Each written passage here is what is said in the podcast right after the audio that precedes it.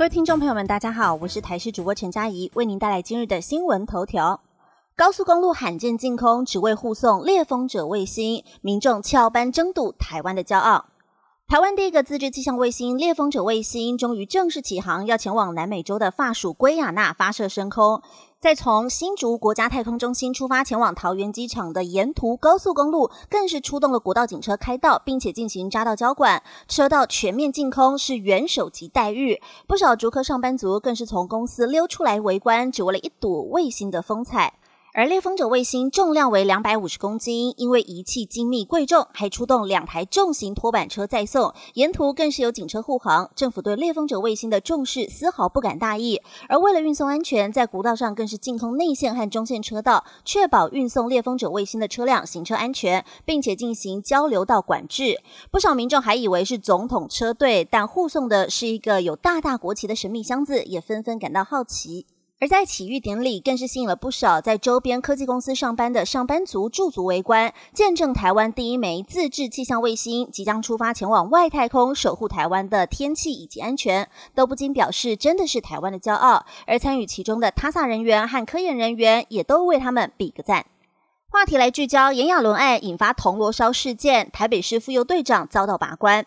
仅仅日前针对了炎亚纶案，指挥台北市妇幼队侦办，却被外界怀疑警方有泄密之嫌疑，更闹出了铜锣烧事件。台北市警局发出了人事派令，表示妇幼队长谢志新遭拔关，调派警察局犯罪预防科专员，而原犯防科的专员吴坤才调回台北市刑大担任记证。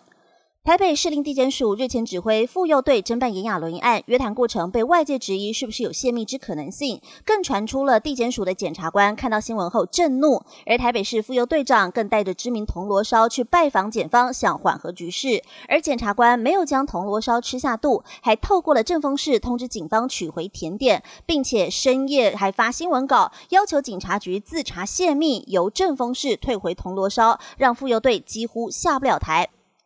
话题来关心，十七岁新著名之子被警方拦检受伤，网轰族群歧视。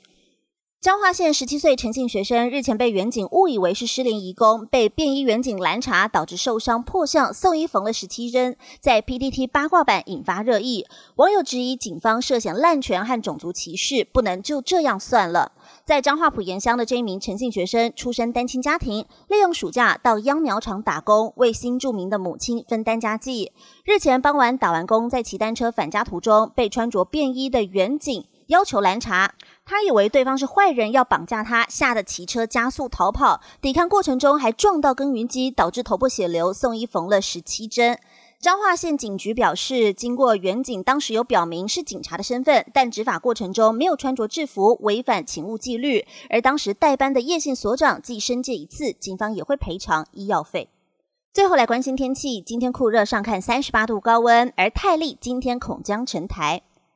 气象局表示，今天盛行东南风，各地都是晴朗酷热，要注意有三十八度以上的极端高温，紫外线强，要注意防晒防中暑。午后在山区有局部雷阵雨，迎风面的花东和恒春半岛有局部短暂雷阵雨。在北部，今天高温上看三十八度，中南部高温也来到三十七、三十八度。而气象局的路径前视预测图更显示，在吕宋岛西侧的热低压今天将发展为轻度台风泰利，朝广东方向前进，不至于侵台，但还需要后续观察。以上新闻由台视新闻编辑播报，感谢您的收听。更多新闻内容，请锁定台视各界新闻以及台视新闻 YouTube 频道。